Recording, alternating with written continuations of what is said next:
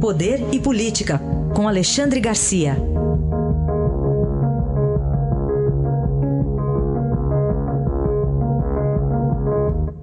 Oi, Alexandre, bom dia. Bom dia, Carolina. Olha, estou no aeroporto, se entrar algum barulho, a justificativa é essa. No rádio é bom isso, né? Tem até som ambiente para justificar o contexto. Pois é, pois é. Vamos começar falando sobre o governo que alegou algumas falhas no sistema de monitoramento do INPE, né? Sobre desmatamento. Aliás, o ministro ontem disse que o monitoramento deve ser modificado. Pois é, pode ser modificado por quê? Porque está tá comparando uh, área de risco de incêndio com área desmatada. Área de risco de incêndio em junho do ano passado uh, e a área de incêndio de junho deste ano, deste ano deu 88%. De risco, não, não de desmatamento. Uma coisa que a gente dizer que a pessoa está passando com um, risco de vida, mas não morreu. Né?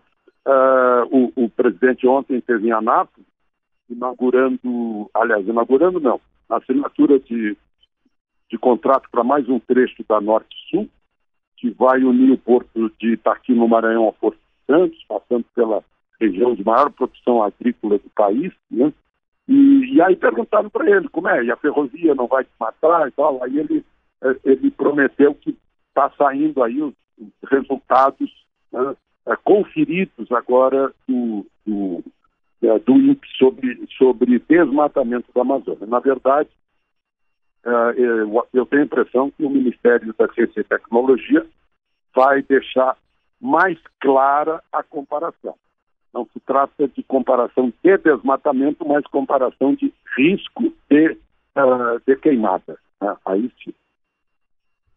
Bom, outro assunto para a gente tratar, Alexandre, é em relação ao acordo comercial com os Estados Unidos, que começou uma aproximação que vem não só da visita do, do secretário de Comércio americano aqui no Brasil, mas de Donald Trump lá em Washington. Pois é, quase a continuação do assunto anterior? Porque o chanceler francês veio ao Brasil e se encontrou com pessoas ligadas a esses movimentos de ONGs de proteção da Amazônia antes de falar com o presidente, antes de falar com o ministro das Relações Exteriores. O presidente decidiu por isso achou que ele estava se metendo em assuntos internos do país, alegando que a Amazônia, sim, é nossa. Né? Uh, seria como se fosse o, o, chanceler brasileiro a Paris e fosse conversar antes com os, os coletes, os coletes amarelos lá e tal, seria uma intervenção. Por isso ele, ele negou. Então, uh, essa, essa questão aí tem a ver com um melhor uma melhor atenção ao secretário de Comércio dos Estados Unidos. Né? É, quis dar um aviso para o governo francês, olha, a gente tem é, negociação aqui também com o governo dos Estados Unidos de um acordo comercial, que já começou, aliás, ontem mesmo, então vocês não se metam nos assuntos internos do Brasil. Foi mais ou menos esse o recado que foi dado ao negar uh, conversa com o representante da França e receber muito bem o representante dos Estados Unidos. E essa ligação entre Marcelo Debrecht e a cervejaria Itaipava? Opa, aí sim, pois é. O, o Marcelo Debrecht uh, fez um acordo de, de colaboração premiada né, e agora, graças a esse acordo, está em prisão domiciliar, cumprindo pena em casa. Só que aparece essa operação envolvendo as cervejarias do grupo Itaipava. Petrópolis, né? Inclusive né? tentando prender o presidente do grupo, uh, Walter Faria. Né? O, que está em jogo aí é uma lavagem de 329 milhões da Odebrecht. Né?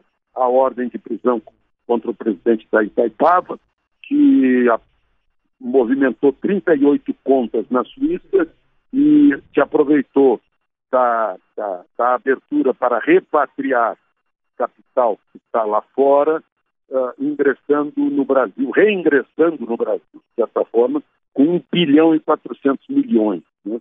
que, que a polícia e o Ministério Público acham que tudo isso é lavagem de dinheiro. E lavagem para a Odebrecht. Então, como é que entra o Marcelo nisso? Será que ele declarou na, na, na colaboração premiada esse caso?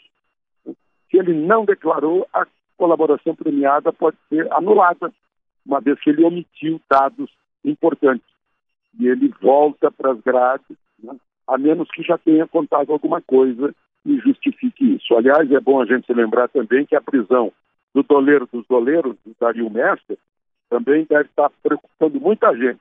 Porque se ele resolver contar sobre as contas do Banco no Caribe com 429 clientes, né, que é uma grande rede de lavagem, aí muita gente vai, vai estar envolvida. Isso está mostrando que a Lava Jato não parou né, e, e faz a gente suspeitar também que tem muita gente importante ainda para ser investigada, para ser localizada, e há uma tentativa de bloquear a Lava Jato para não adiante, para não pegar essa gente toda que está uh, é, é, com, com urticária, né?